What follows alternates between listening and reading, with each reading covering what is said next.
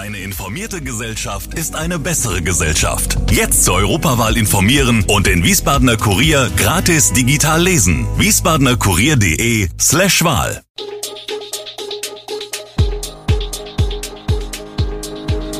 Gude, unser morgendliches News Update. Das Wichtigste aus Wiesbaden für Sie im Überblick. Guten Morgen aus Wiesbaden an diesem 26. April. Ein Verantwortlicher im Bistum Limburg zieht Konsequenzen aus früheren Fehlern und die Wiesbadener sind zunehmend unzufrieden mit ihrer Innenstadt. Das und mehr gibt es heute im Podcast.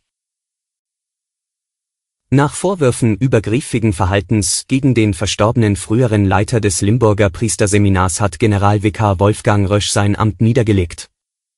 Er habe Bischof Georg Betzing gebeten, ihn von seinen Aufgaben zu entpflichten, heißt es in einem am Dienstag veröffentlichten Schreiben Röschs an die Mitarbeiterinnen und Mitarbeiter der Diözese. Röschs Nachfolger ist der Limburger Domdekan Wolfgang Pax. Der Tod des früheren Leiters des Priesterseminars Christoph May hatte 2022 das Bistum aufgewühlt.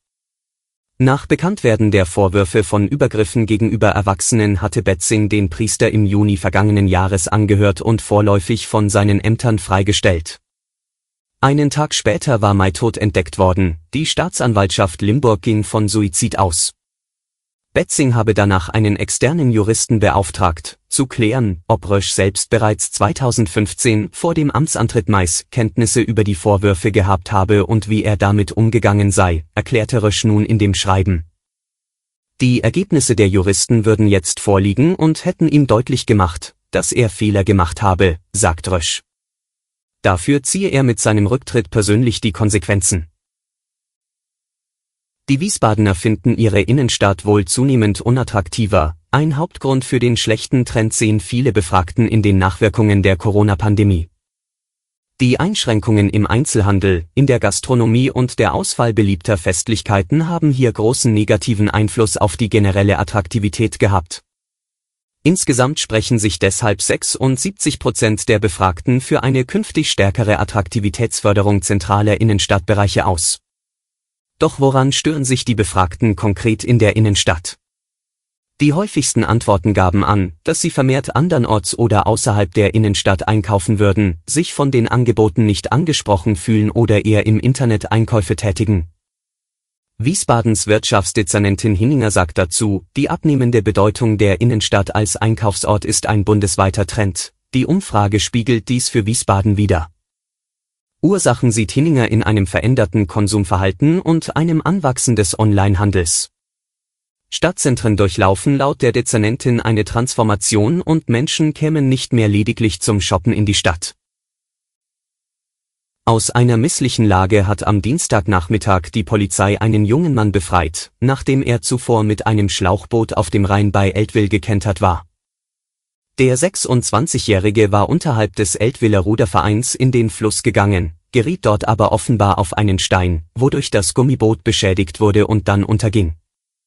Der Mann konnte sich nach Angaben der Polizeistation Eltville zunächst auf eine Boje retten, von dort aus schwamm er zum Anleger der Köln-Düsseldorfer und kletterte in ein hier festgemachtes Ruderboot. Den Anleger konnte er allerdings nicht verlassen, weil die Anlegestelle zum Ufer hin abgeschlossen und gesichert ist. Daraufhin machte er einen Radfahrer auf sich aufmerksam, der Hilfe holte. Beamte der Wasserschutzpolizei, die ebenso wie ihre Kollegen der Polizeistation Eltville im Einsatz waren, holten den Eltviller mit einem anderen Boot ab und brachten ihn ans Ufer. Der 26-Jährige war den Angaben nach zunächst leicht unterkühlt, wurde aber nach der Untersuchung durch eine Krankenwagenbesatzung nach Hause entlassen. Der Fall des früheren katholischen Pfarrers Edmund Dillinger aus dem Bistum Trier sorgt seit Tagen für Schlagzeilen. Es geht um jahrelangen sexuellen Missbrauch hunderter Jugendlicher. An die Öffentlichkeit kam der Fall erst durch Steffen Dillinger, den Neffen des verstorbenen Seelsorgers. Kaum zu glauben, aber wegen Verstoßes gegen Paragraph 184b im Strafgesetzbuch ermittelt die Staatsanwaltschaft jetzt gegen den Aufklärer Dillinger. Der Paragraph belegt den Besitz und die Verbreitung kinderpornografischen Materials mit einer Strafe von mindestens einem Jahr. Dillinger wollte den brisanten Fund dem Missbrauchsbeauftragten des Bistums übergeben. Doch der habe abgelehnt. Nach dem Wortlaut des Paragraphen 184b hat sich Dillinger möglicherweise strafbar gemacht. Er hätte das Material sofort beim Bundeskriminalamt abliefern müssen.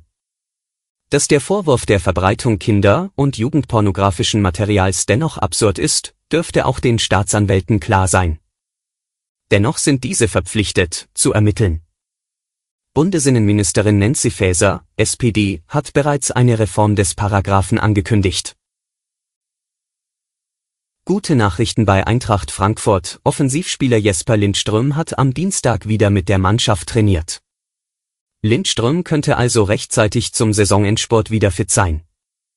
Am Samstag spielt die Eintracht in der Liga zu Hause gegen den FC Augsburg, am Mittwoch nächster Woche folgt das Pokalhalbfinale beim VfB Stuttgart. Sportvorstand Markus Grösche baut derweil etwas Druck auf und sagt, wir müssen die kommenden Spiele gewinnen. Es gibt keine Alibis und Ausreden mehr. Die Ansage gilt für fünf Bundesligaspiele und bestenfalls zwei Pokalspiele.